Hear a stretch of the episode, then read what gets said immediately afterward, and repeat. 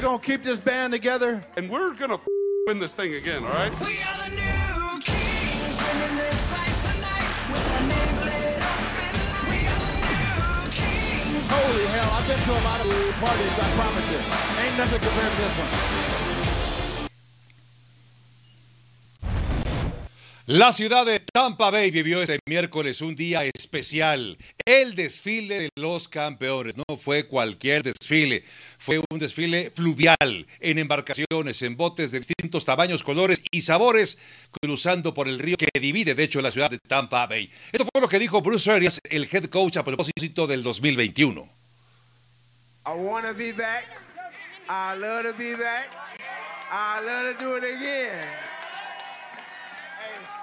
Hey, I created a special bond with all these guys. Your ass ain't going nowhere. Your ass ain't going nowhere either.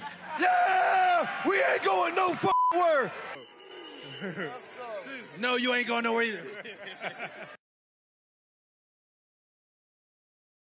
I want to be back. Repetir, hay un obstáculo. Hay varios, este es uno de ellos. El total de jugadores que están ya en su etapa final, es decir, concluyeron contrato con el equipo de Bucaneros de Tampa Bay, como los que vemos en la pantalla: Leonard Fournette, Chris Godwin, Antonio Brown, Rob Gronkowski, Dominican Sue, Steve McClendon, en fin, también Shaquille Barrett, uno de los mejores a la defensiva. Así que ese puede ser un obstáculo importante. Pero a todo esto. Eh, ¿Qué dice el cap space? El espacio en el tope salarial. Bueno, tienen 30 millones de espacio, están en el lugar número 10 en la NFL y ahí está en los 159 millones en activo que tienen con 41 jugadores que están bajo contrato actualmente con el equipo campeón de la NFL, los Bucaneros de Tampa Bay. Bienvenidos, esto es NFL Live, junto a Mauricio Pedrosa, Sergio Di, Pepe Mondragón, soy Javier Trejo Garay. Compañeros, los saludo con mucho gusto y de entrada, Mauricio, imagínate que tú eres Jason Leach, el, el gerente general del equipo de Bucaneros de Tampa Bay, y tienes que de la lista que revisamos elegir al primero, al más indispensable, para firmarlo en esta etapa de la agencia libre. ¿Con quién te quedas como jugador indispensable de esa lista para que continúe en el 2021, Mauricio? ¿Cómo estás?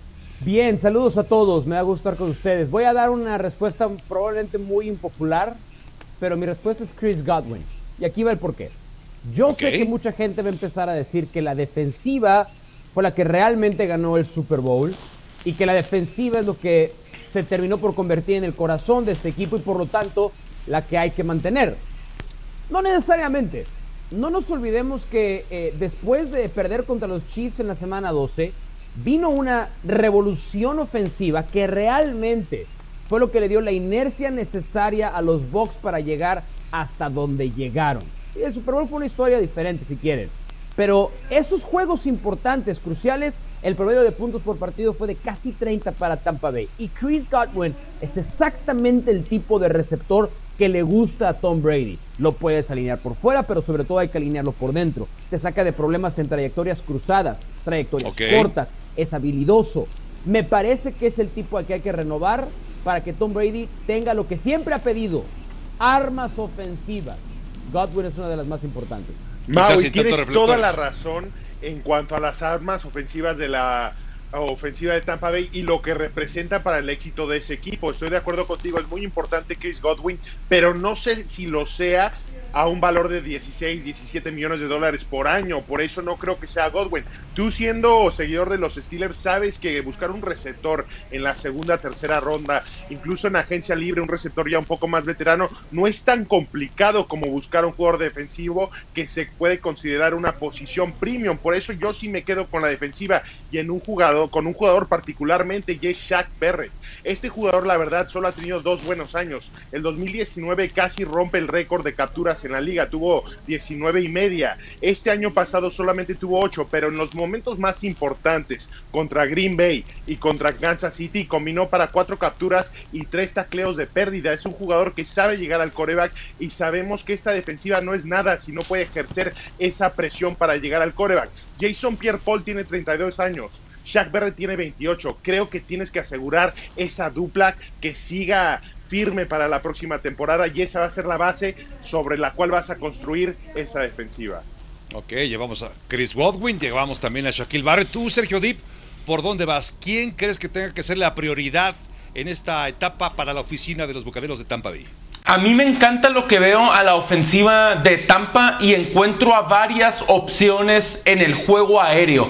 Entonces yo voy con Shaquille Barrett eh, a la defensiva también para presionar al quarterback. Nadie incomodó tanto a Patrick Mahomes el domingo pasado como Barrett. Nadie le llegó tanto. Nadie, de hecho, lo castigó tantas veces como él, cuatro, metiendo presión por fuera, aprovechando las bajas en los tackles ofensivos de Kansas City. Sí, para mí es indispensable lo de Shaquille Barrett. Lo veo como un hombre tan importante ver, como Jason. Pierre-Paul y como Devin White, Mauricio. Cuatro Una- una veces pregunta. le pegó a Mahomes. Sí, Nadie sí, como sí, él. sí, no, no, no pienso quitarle un gramo de mérito. Ok. Pero yo me hago esta pregunta.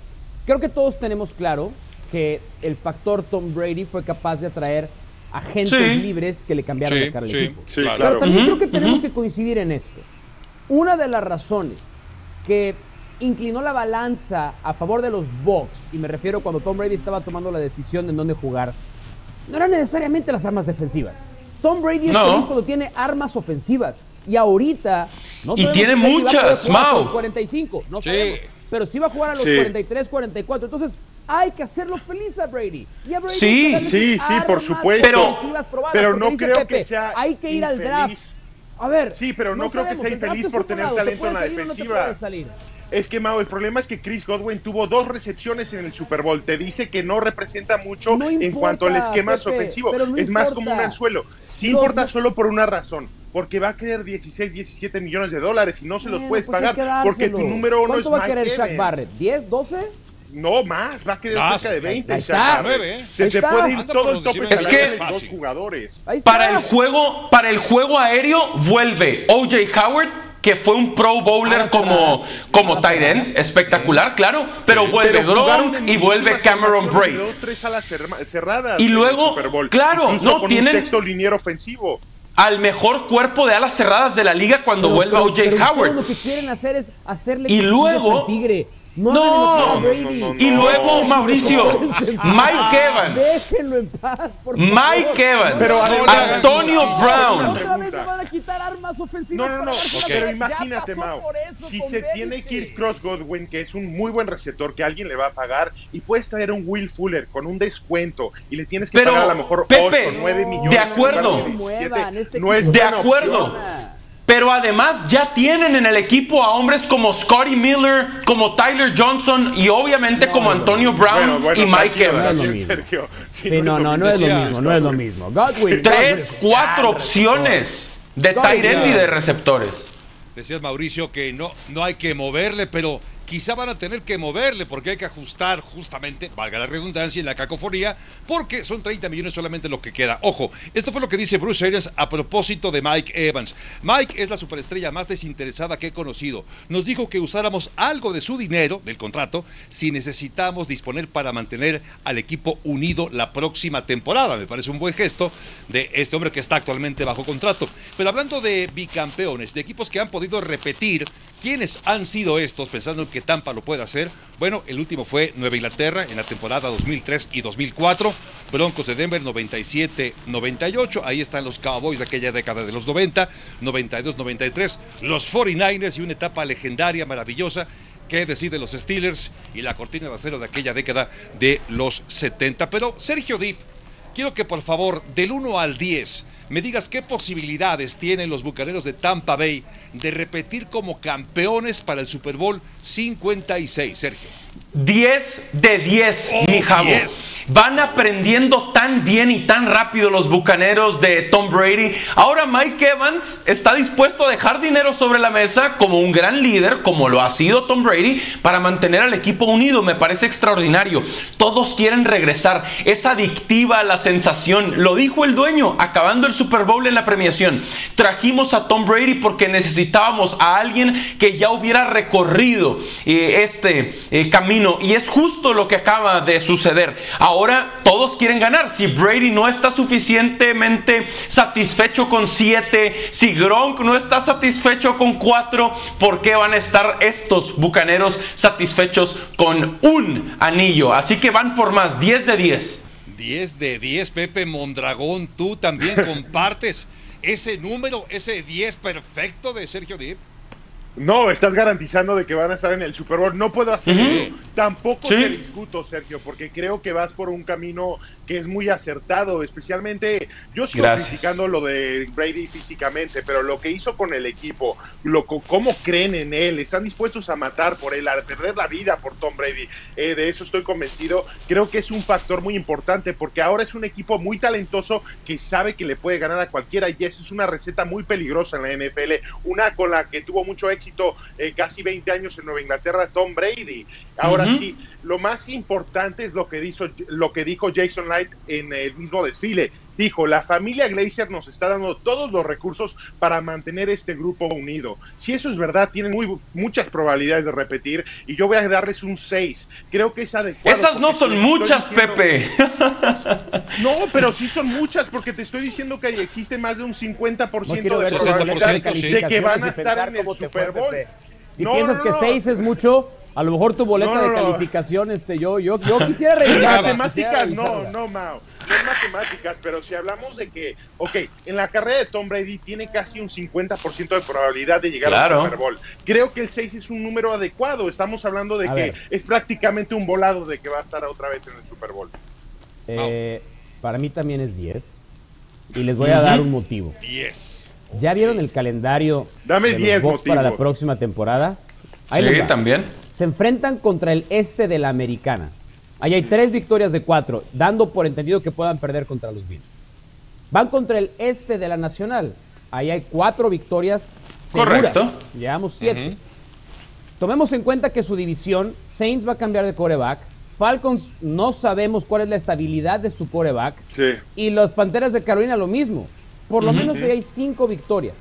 Entonces, el camino a tener el número uno en la conferencia nacional está súper abierto para Tampa Bay. Ya después Sí. que pueda pasar con Green Bay, ya después que pueda pasar con, Ese es el no tema, sé, claro. ¿quién más en la conferencia nacional? ¿Quién más? Nadie. Nadie. Y fueron Los a Rams, Green Bay y ganaron en un mal Rams, día de Tom Brady. Rams, Sí, sí. Hoy no pasa nada. de él, está descontento. Los Niners, no sabemos si tienen coreback o no tienen coreback. Entonces, Exacto. Yo creo que el camino en la conferencia nacional Claro. está abierto para Tampa Tampa Bay. Pasa abierto. por Tampa Bay. En Los seguramente- Ángeles, Mau, ve buscando boletos, por favor. Quiero estar ahí Este, contigo. Tienes mi teléfono, Por favor. ya sabes, ya sabes a qué teléfono. Por favor. Ya sabes a qué El- teléfono. Vamos. Y es que el próximo Super Bowl va a ser justamente en Los Ángeles, California. ¿Con qué nos quedamos de este parade, de este desfile? Recuperamos algunos de los momentos como este. Con la guarapeta dramático. de Brady, no le ¿Por muevan. qué juega así? Tom Brady lanzando el balón. ¿Cuánto sería? No, el balón, no el trofeo. El balón como quiera, pero el, ba- el trofeo Vince Lombardi. Bueno, Esa tiene es la siete. confianza de Tom Tiene Brady con siete. su equipo. Exactamente, señoras y señores. Esa es la clave de Sí. por qué ganaron el Super Bowl. La confianza, sí. Bueno, y un personaje también es Rob Gronkowski, Sergio, que pues no puede faltar en este tipo de celebraciones. ¿no? De hecho, quizá el más seguido cuando hay fiesta. Y tiene mucha experiencia en este rubro, ¿no? En los cruceros, en las albercadas, en la playa. No, muy bien, Gronk. Qué personajazo. Otro que eh, mantiene unido al equipo y al vestidor. Bueno, y así terminó la fiesta para Tom Brady saliendo del embarcadero Bueno. y... eh, Que arrojen la que- primera piedra, ¿no? A ver quién Ah, arroja yo- la no, primera piedra. No, yo no digo nada, yo no digo nada. Correcto. Lo que atención fue el tequila de aguacate al que hace Oye, Javi, alusión. pero justo de eso te iba a decir. Hay tequila de aquí aguacate. tengo, aquí tengo mi libro del TV12 digas Method eso. y no encuentro. No encuentro la receta del tequila de aguacate. Ya le busqué Es- en todas las páginas. Hay proteínas, hay recetas No, no. para hacer ensaladas, pero no encuentro el tequila de aguacate. Créanme que voy a seguir buscando. Qué Voy a seguir ser. buscando. Será de agave, ¿no? Yo creo que del tradicional. Venga. Me imagino. Del normalito. Bueno, pausa y enseguida platicamos de algunos corebacks. ¿Cómo está el mercado de mariscales de campo? Hay varios que tienen un futuro incierto para el 2021. Esto al volver en NFL Live.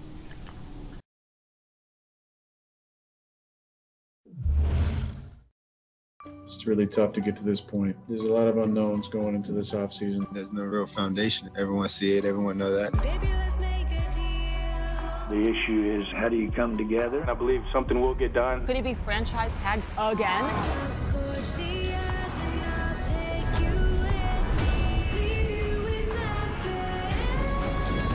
Wants to leave the franchise. I hope the Steelers want me back. This your last game? I can control what I can control. The quarterback carousel is going to spin.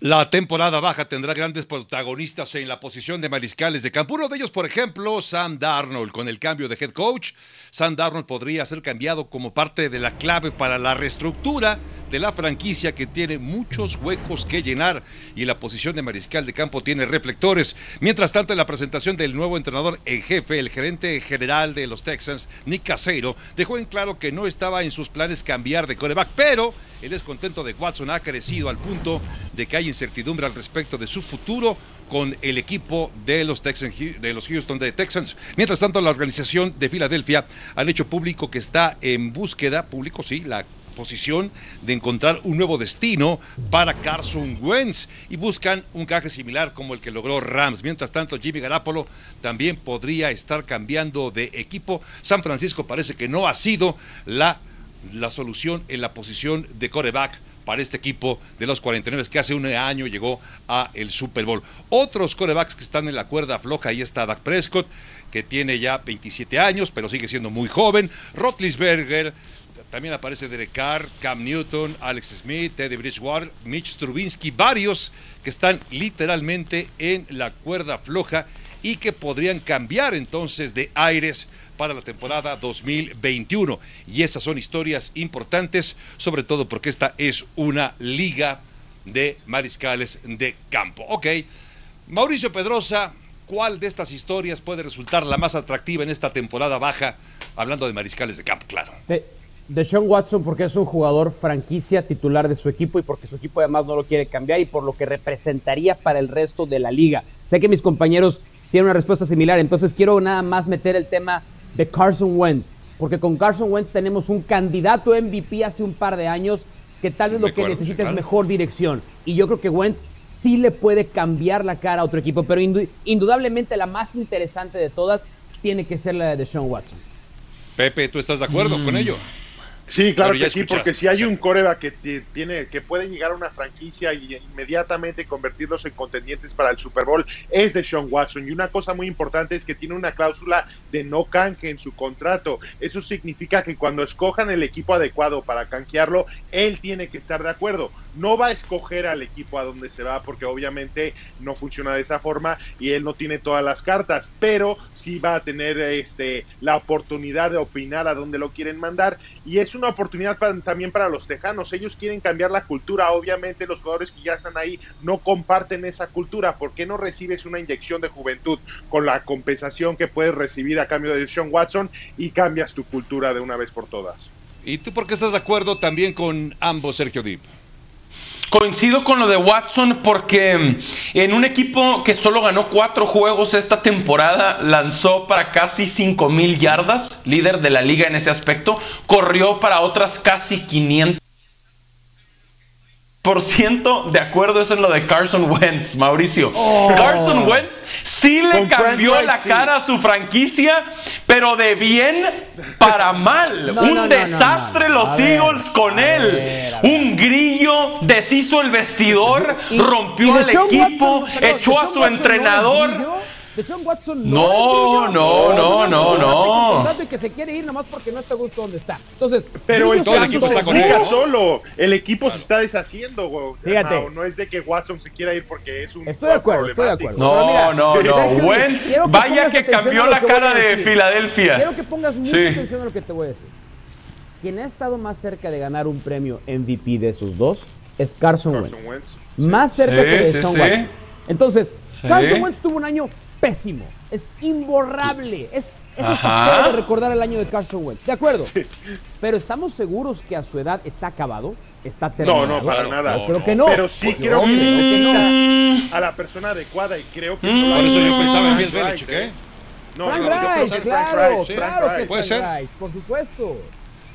Bueno, y ninguno me ha hablado de Dak Prescott y esa es otra novela también de la cual se Él, va a hablar. él va a ser la historia principal, Javo. Es el equipo más mediático de todos, de acuerdo. Nadie le importa. De acuerdo, de acuerdo. Ah, ya me acordé. Mauricio es pro Wentz y anti Dak. Ya me acordé. Ahora entiendo todo, todo, 100%. Tardaste, pero llegaste.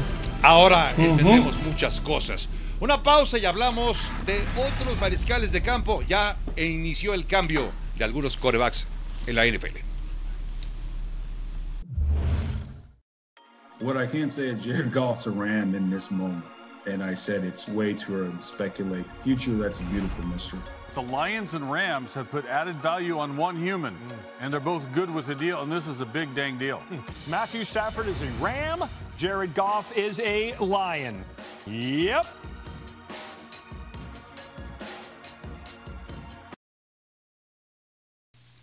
El mercado de los corebacks ya inició hace algunos días con el intercambio de corebacks entre el equipo de Detroit y el equipo de Los Ángeles Rams, incluido por supuesto algunos picks del próximo o de los próximos drafts que se ha llevado el equipo de los Leones de Detroit. La semana pasada, Silo Procuna platicó con Marshall Falk, exjugador del equipo de los Rams, campeón de hecho con este equipo en el Super Bowl 34, y el tema salió una vez más a relucir, es decir, el cambio, la llegada de Matthew Stafford para el equipo de los Rams, y esto fue lo que le dijo el Salón de la Fama a Ciro Procuna en NFL Live. I I gotta ask you about the Rams. What was your first reaction when you knew that Matthew Stafford was going to your Rams? Oh man, um, it was uh, conflicting, you know, because understanding the arm talent that he is, and and just uh, you watched him throw the ball so amazingly in Detroit, but then you look at the level, the levels that he hasn't reached. Never winning the NFC North, never playing in a playoff game. Those are things that you you look at, and it's just like, hmm, a guy that talented. Was it him or was it the organization? And now we get a chance to find out.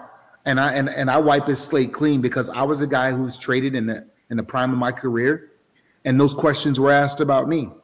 And so he gets a chance now to go get a fresh start in LA and and see what he can bring to the table. Um, they have a pretty darn good team. There's a great nucleus behind him. And Jared Goff, he held them back last year, and he held them back this year. And so now we get a chance to see um, having a quarterback that's not afraid to pull a trigger, what he can do with this organization. Uh, at what point do you think that Jared Goff and Sean McVay were going in different directions in the season? I'm gonna say it happened in the Super Bowl when they lost to the Patriots. You know, that was that was a game that um, he played scared, and time and time again in big games. And and and I and, and let me use the I I say he played scared because when the game did not have the magnitude on it, when it when it wasn't San Francisco or Seattle or you know, he made the throws that was necessary. It wasn't an issue for him. But as the pressure started to build, it was hard for him to make those throws. And and so I believe I believe when they saw John Wolford come in and do what he did against Arizona, they knew it was like, hold up, something's wrong at the quarterback position. We have a problem. And the fact that he was able to play in the Seattle game as much as he did, any other starting quarterback would have got a chance to start. They they didn't let him start. And that said a lot. That said a lot to me. Of course. Uh, Marshall, from the Rams' perspective, is it a good deal considering that you are not going to have first round draft choices until 2024? Um, when you look at the, the the nucleus of the Rams and how they are built, they can't afford to have anybody in that position. They they can't afford to pay that kind of money for a young player. And what young player is going to come in at what position that's going to help them win immediately? So they are in a well, first of all, in the LA market, think about it. The Lakers come in, they get LeBron James, they go get uh, Anthony Davis, they win a championship. The Dodgers, they go out and trade for a couple of guys, Mookie Betts, um, Price, they win a championship. The Rams, you got to win a championship. LA is not a city of of of of of of being close and almost. No, they have to win a championship and they have to make the moves. And you don't make you don't win championships with with first round picks. You win with proven guys. Um, are the Rams closer to the Super Bowl now than last Friday? Do you think? That's a good question. That's a good question, man. That is the that is right there. If I could answer that question, I'd probably be a general manager somewhere. Después de cinco años como profesional y los primeros cinco de Matthew Stafford.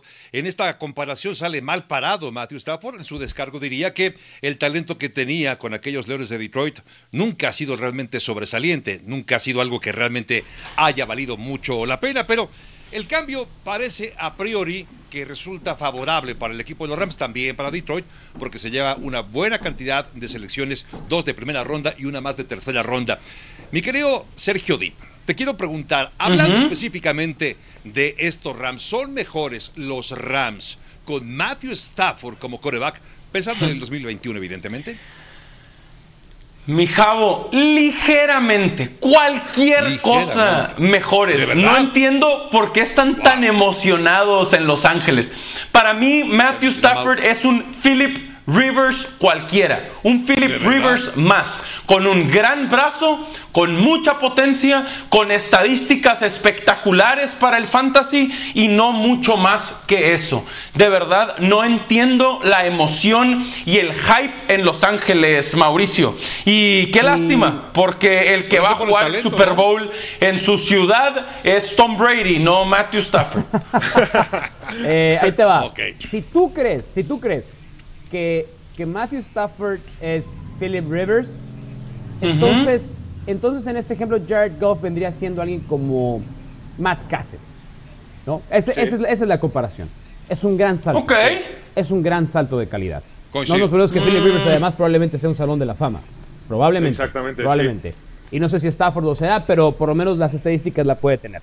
Ahí te va porque sí, Sí. creo que es un gran cambio. No. Para empezar, Matt Stafford por primera vez va a tener un entrenador en jefe de mentalidad ofensiva. No nada más Claro. mentalidad ofensiva, sino agresiva. Y que entiende que el principal, el principal pilar para que su ofensiva funcione es un coreback que no cometa errores mentales. Es eso, justo. Yo creo, yo creo que la diferencia, la gran diferencia entre Goff y Stafford son los errores mentales. Hay más liderazgo de parte de Stafford. La experiencia le ha probado que cuando no lo liquidan, no nos olvidemos que en los últimos cinco años, el segundo coreback más golpeado en toda la NFL fue Matt Stafford. Y la línea de los Rams tiende a proteger mucho mejor a su coreback. Claro. Y la última, ¿por qué era importante este cambio? Los Ángeles es en este momento un mercado de ganadores.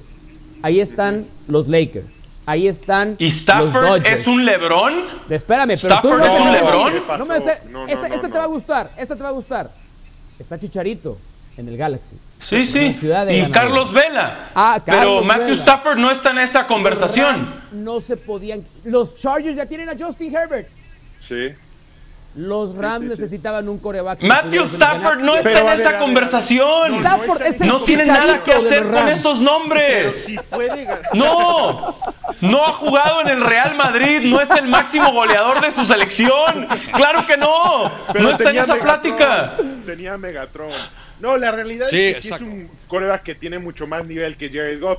Por lo que dijo Mao, los Rams tienen tanto talento que no necesitan un coreback que gane el juego. Necesitan un coreback que no pierda el juego. Y desde el año 2017, Jared Goff tiene 62 entregas de balón. Solamente un coreback que se llama James Winston, que ya ni siquiera es titular, tiene más. Esa es la receta perdedora, no es lo que necesitan los Rams. Y Matthew Stafford no solamente es el coreback que no va a perder el juego, tiene la habilidad para ganar un par de juegos. Si hablamos de su brazo, tiene uno de los brazos más talentosos de la liga en cuanto a fuerza, en cuanto a flexibilidad y de los este de las formas que puede lanzar, así tipo como Aaron Rodgers, como tipo Patrick Pepe. Mahomes. no tiene ese nivel para nada, pero en esa ofensiva que va a tener con el juego terrestre, solamente 11 veces en su carrera tuvo un corredor que pudo eh, correr para más de 100 yardas y ahora Claro. en los Rams con ese juego terrestre que va a tener y el Pepe play action, sí creo y que puede subir a otro nivel. Escuchen estos números de la carrera de Super Matthew Stafford. Pero ¿dónde, 282. ¿Con Sí. quién, 282 pases Es de touchdown, irrelevante. 144 Irrelevante lo que haya intercepciones. fuera de Por lugar. Cada dos No. pases de touchdown, lanza más de una intercepción. Eso no, No, Sergio. sirve, no es extraordinario. Eso es un Sergio, quarterback más de la NFL. Están muy emocionados, acompaña, muy el equivocados. arropa, el talento que, te- que tenía Jared Goff es muy superior al talento Jabo, que tenía por Matthew mucho. Stafford con el equipo de Detroit. Tuvo, Por eso son tuvo esos a Calvin. Johnson, que es uno de los receptores más 10 años. dominantes en la historia de la liga. No me parece poca cosa, ¿eh? A ver, en no algo- me parece poca creo- cosa. En algo creo que podemos coincidir. Sí creo que los Rams dieron de más. O sea, es Sí, escandaloso sí, sí, sí, tener sí. que dar Sin duda, dos sin duda. selecciones por un coreback les- que ya está en el otoño de su carrera. En Sí, eso sí les estamos de acuerdo. pidieron a Aaron Donald, ¿eh? Y dijeron que no. No, Pues no, acuerdo, no, no. De acuerdo. Pero, pero, pero también hay un tema en el que el mercado de corebacks es bien limitado. Bien limitado. Tú, no, tú no puedes ir a la tienda de la esquina a comprar un coreback competente. Yo no estoy diciendo que Matt Stafford es un coreback top 5 de la NFL, pero sí creo que es un coreback muy competente. Entonces tú hoy A lo que necesitas es un cuate que cuando venga un partido importante, ¿vieron ustedes la intercepción No se arrugue, que lanzó? claro. Sí, no se arrugue, no se doble, claro, Un receptor claro. En 15 yardas a la redonda. Eso Stafford nunca Sí. la va a hacer. Entonces ya van Sí. de gane ahí los Rams. No, es que... Sergio, hay que tomar algo en cuenta. No. Este equipo de los Rams fue a Seattle y ganó con un Jared Goff que tenía nueve dedos. Imagínate lo que pueden Sí, hacer sí. con un Como yo. como Bueno, yo Matthew tengo nueve y medio. Stafford. Yo tengo nueve y medio. No, venga, venga. más que Jared No. La verdad es que tendremos tiempo para revisar lo que pueda pasar en esta temporada baja, pero sí, creo que será interesante la llegada de Matthew Stafford. A El ver cuánto puede chicharito, el aportar chicharito de Detroit. Sí, señor. el chicharito Stafford No. que llega al equipo de Qué los falta de Platicaremos respeto, Mauricio de- Pedrosa. A todo esto, Pat Mahomes, que está haciendo el mariscal de campo que perdió el pasado Super Bowl, se operó justamente y lo revisamos al volver a través de la pantalla de ESPN. Esto es NFL Live. Mahomes is unbelievable. Mahomes has had to improvise on almost every snap. How did he? Yo. Hey, yo, yo, yo, yo. He is a magician. I'm convinced. Who? No, 15. The one that just be spinning out of nowhere, just throw the ball backwards with a left hand. Fourth and nine. Again, running for his life. Mahomes got it away. Incomplete. How did he do that? I don't know.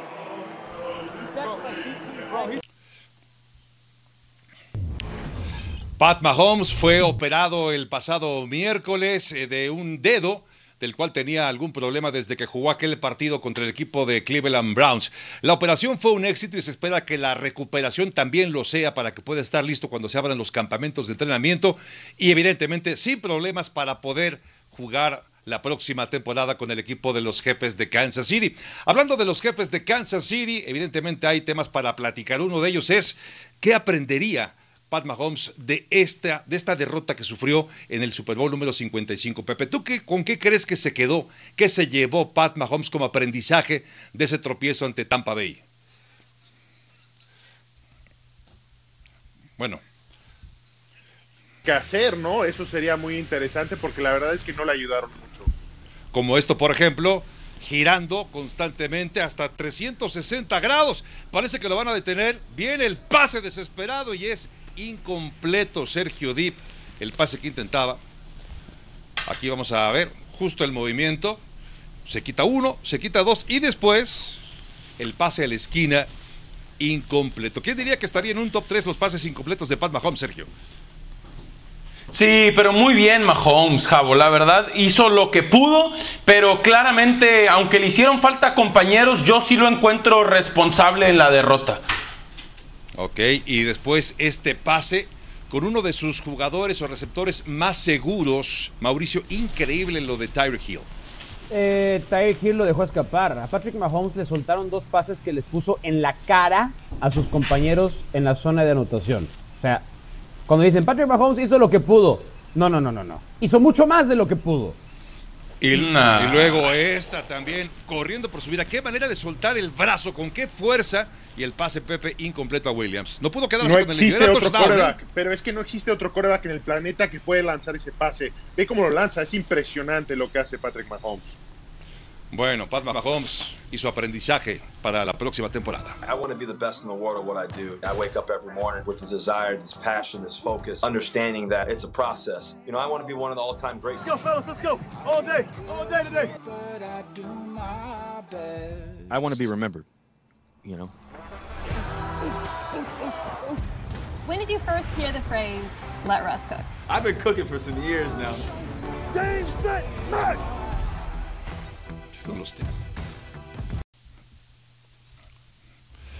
Aquí están algunos de los números de, Russell Wilson. Sin lugar a dudas, un hombre que tiene mucho talento, terminó con más de 10 pases eh, interceptados. No fue una mala temporada, pero lo que sí sufrió mucho acoso. Fue de los jugadores más golpeados durante toda la eh, temporada 2020. Y esto evidentemente nos lleva a pensar que vamos justo a revisar qué es lo que puede pasar con Russell Wilson y su futuro, porque hay rumores de que él podría tampoco estar muy a gusto con el equipo y esto fue lo que dijo a propósito de su futuro en la temporada 2021, sí o no con los Seattle Seahawks.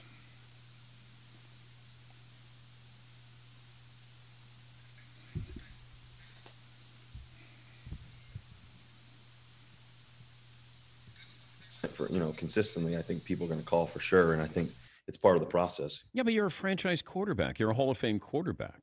You're not available, are you? Well, I'm, I'm not sure if I'm available or not. That's a that's a Seahawks question. Esta parece ser otra historia de la temporada baja de la NFL que no sabemos cómo vaya a terminar. Difícil imaginarnos que Russell Wilson pueda salir del equipo de Seattle. Ahora bien, ¿es posible? ¿Es posible, Pepe, que veamos fuera de Seattle a Russell Wilson, que ya ganó un Super Bowl con ellos incluso? Sí, sí es posible, pero no voy a decir qué va a pasar porque este arroz apenas está empezando a cocinarse. Vamos a ver qué pasa. Yo creo que Russell Wilson tiene que ser realista, darse cuenta de lo que le está pagando el equipo, el talento que tienen que tener a la defensiva para poder aspirar a un título y darse cuenta que no hay dinero para pagarle a linieros ofensivos de primer nivel, que ya tienen los receptores que pidió con DK Metcalf, también tiene a Tyler Lockett, que ya siempre ha sido su número uno, pero no creo que sea la misma situación que de Sean Watson y si está tratando de esconderse detrás de esa versión como para, para que parezca que es la culpa de Seattle, no creo que sea la estrategia adecuada. Yo creo que está en un buen lugar y sí creo que se va a quedar ahí. Mauricio, ¿tú qué opinas? ¿Se va, se a mí queda? lo que yo, la margarita. yo creo que se queda porque es, va, va a ser muy difícil. O sea, ¿cuánto tienes que dar por alguien como Russell Wilson? Tiene Eso. 32 años de edad. Russell Wilson también el otro día eh, informaba que un poco como lo hace LeBron James, él invierte también cerca de un millón de dólares exclusivamente en un grupo que le ayuda fuera de los Seahawks a preparar, mantener su cuerpo para poder jugar a los 40, 40 y tantos años. Pero también se da cuenta cómo están, cómo están ganando hoy los grandes corebacks en la NFL. Se dio cuenta que Tom Brady, cuando no tuvo apoyo, se tuvo que ir a otro lado donde lo tuviera. Patrick Mahomes, no nos olvidemos que su contrato, la parte fuerte, empieza a pegar hasta, hasta dentro de dos años. ¿Para qué? Para Mm. tener apoyo. Entonces, él se da cuenta y dice, a ver, estos corebacks ganan porque tienen el apoyo suficiente. Yo no lo tengo. Y yo no sé si ustedes piensan como yo. Es la primera vez que escucho a Russell Wilson decir algo negativo de su equipo y de sus compañeros. Y eso Sí. para ella es muy significativo de lo que puede pasar con su futuro. Sí, Y, no, pero y me eh, parece un comentario rápido una sobre- mala señal. Estoy de acuerdo que se está perdiendo un poco con lo que está pasando actualmente, pero también que revise la historia de Tom Brady, los sacrificios que hizo para ganar Sí. seis campeonatos con Nueva Inglaterra con poco talento en la ofensiva, que- porque se concentraron en la defensiva. Nunca fue el jugador mejor pagado y eso es algo que tiene que tomar en cuenta. Sí, y yo agregaría, Javo, que decías bien, obviamente ya ganó un Super Bowl con eh, Seattle, eh, principalmente por su defensiva. Yo agregaría, perdió otro Super Bowl por él. Tiene una cuenta pendiente Russell Wilson con esta organización desde ese Super Bowl 49 que lo interceptó Malcolm Butler. Y tiene talento, le falta línea ofensiva, le falta talento a la defensiva, pero sí creo que su situación ideal es en Seattle. Se nos olvida, pero arrancó la temporada en la conversación del jugador más Sí, valioso de la liga, de la ¿eh? estaba ahí. Ahí La primera estaba. Exacto. Era, era MVP, claro. Ahí estaba en la plática. Luego Rodgers y Mahomes se quedaron con la conversación. pero en buena medida también por una muy eh, porosa línea ofensiva con la cual prácticamente no ha existido. Y es evidentemente esos números los que más preocupan. Es de hecho el coreback con más sacks desde el 2012. Es decir, ha sido un hombre que ha vivido bajo constante presión desde esa etapa. Es decir, no ha contado con el apoyo de una línea ofensiva. Por eso la movilidad de este hombre es Ahí prácticamente está su super Matthew Stafford por la que también. que enfrentar Pat Mahomes. Algo similar. Bueno, vamos Estaba a alguien como Ramiro Pruneda en la, línea de- en la línea ofensiva, por eso lo mataba. Qué buena falta que le haría. Aquí está por lo pronto este top 10 de las mejores jugadas de Russell Wilson, semana 11, y esto fue en el 2016. Esta, este es su versión, su versión de la Philly Special con el pase de Will Disley que finalmente recibe Russell Wilson para lanzarse y conseguir el touchdown. Mi querido Sergio Dip, esta es la número 9. Sí, un poco lo que hablábamos, Javo. Primera mitad de la temporada eh, decíamos, Russell Wilson lo está haciendo solo, está cargando este equipo. Así de talentoso es, por supuesto que puede hacerlo. Bueno, y pasemos ahora a la número 8, otra de las jugadas que tuvo justo y que estamos recopilando a lo largo de una carrera que ha sido exitosa ciertamente, pero que también ha dejado pues un sinsabor por la cantidad de problemas por los que ha enfrentado. Pero, pero sí, fíjate, Javier, fíjense todos, en cuántas de esas jugadas tiene que correr por su vida. Sí, eso sí, de acuerdo. un enorme pase, pero fíjense en cuánto, no son, no son acarreos diseñados para Russell Wilson. Claro. Es que está escapando porque no tiene el tiempo suficiente para lanzar. Y acuérdate hace tres años, Mau, que Russell Wilson fue responsable por todos Míralo. los touchdowns de Seattle, excepto uno que fue de JD McKessie. Te habla de la importancia de la que es Russell Wilson en la Mira, ofensiva de Seattle. Pero nunca han ganado con él Qué nada más, ¿eh? Recepción, por cierto, y esto fue enfrentando a los Green Bay Packers la final del Campeonato Nacional 2014, Sí. pase al centro y el touchdown. Aquella Sí. vez de la patada corta al casco de los Packers, de Bostic. Es cierto, es cierto. Y esta es quitándose a propios y extraños un par de cortes, moviendo la cadera Oh, y consiguiendo sí, el acarreo para el touchdown. Espectacular lo de Russell Wilson. Sí, sí, sí, Russell Wilson algo ha hecho bien a lo largo de su carrera es el evitar el golpe innecesario, ¿no? Se sale del terreno Sí. del juego, se barre, pero Ujú. nadie dura para siempre. Qué pase más difícil este, ¿eh? Se va hacia atrás y lanza hacia adelante el balón, vean. Sí, Salta es hacia atrás, impresionante. el pase. Pero fíjate, Javo, lo que dijo Mau, nunca corre porque trata de extender la jugada, siempre es por necesidad, no bloquea. Claro. Si no es por sistema, no es un sistema, tiene que correr por su vida. Mira nada más. Bueno, y de Sí, verdad, sí, sí. receptores, buenos movimientos, sobre todo de un hombre que, gracias a esa movilidad, ha podido mantenerse más o menos sano. Algo como lo que valga la comparación, realiza Pat Mahomes con el equipo de los jefes de Kansas City por esa constante y muy efectiva movilidad que tiene el, el jugador Russell Wilson y Pat Mahomes. Vamos con la 1. A ver qué les parece. Esto fue contra Detroit justamente la semana número 5, 2015. Se quita dos, se quita la presión y después sobre la carrera, Sergio, el pase y esta gran jugada que terminaría hasta la zona roja. Sí, no, las condiciones están ahí. Un superatleta que pudo haber jugado béisbol de grandes ligas. Aquí está también el brazo, pero la movilidad, la inteligencia, etcétera. Platicaremos de mariscales de campo. Otro más que está en el radar de algunos, se dice, es Marcus Mariota. ¿Será que vuelva a cambiar de equipo? Llegó a Raiders apenas en el 2020 y podría estar en otro lado para el 2021. Marcus Mariota llegó para la temporada 2020 con los Raiders de Las Vegas y tuvo poca participación, pero quizá en ese partido ante Miami fue donde mejor se vio. Por lo mismo, se dice que algunos equipos de la NFL están preguntando sobre la posibilidad de canjear, de llevarse a este hombre que no hace mucho era titular con el equipo de los Titanes de Tennessee. Aquí están los números de Mariota en su carrera en la liga, 63 casi por ciento de efectividad en eh, pases, más de 13 mil yardas y 77 pases de touchdown por 45 intercepciones. Tiene 27 años de edad, sigue siendo un hombre bastante joven y con posibilidad de seguir jugando. La pregunta, Pepe, es si este hombre puede ser titular como lo fue en Titanes de Tennessee con otro equipo. se merece una oportunidad. Es la segunda selección global de su draft. Este es un tipo que tiene mucha habilidad con las piernas, que es muy inteligente y que solo tiene 27 años. Sí creo que lo puede rescatar alguien. Sergio, ¿qué opinas? Sigo esperando que Bill Belichick demuestre que puede ganar con cualquier quarterback. Ahí está Marcus Mariota por si gustan los Pats.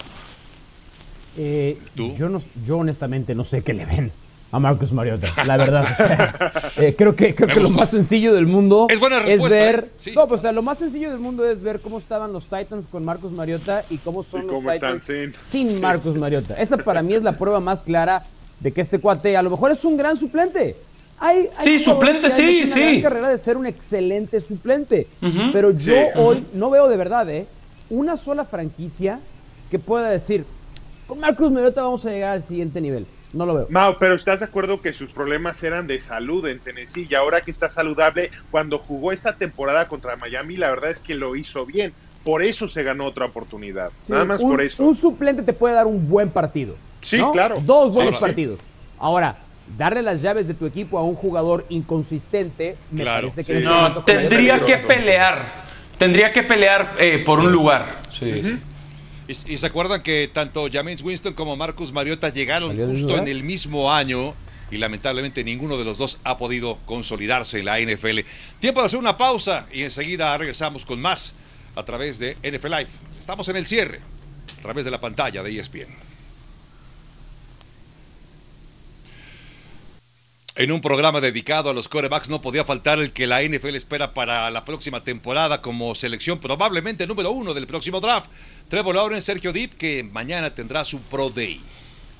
Sí, hay que estar muy pendientes, veremos eh, qué tanto puede eh, de inmediato hacer la transición al profesionalismo. Justo estamos hablando hoy de los James Winston, los Marcus Mariota eh, de una generación, o los Carson Wentz, o los Jared Goffs de otra. Difícil no, no va a ser. ¿En Jacksonville lo ves acaso, Mauricio Pedrosa?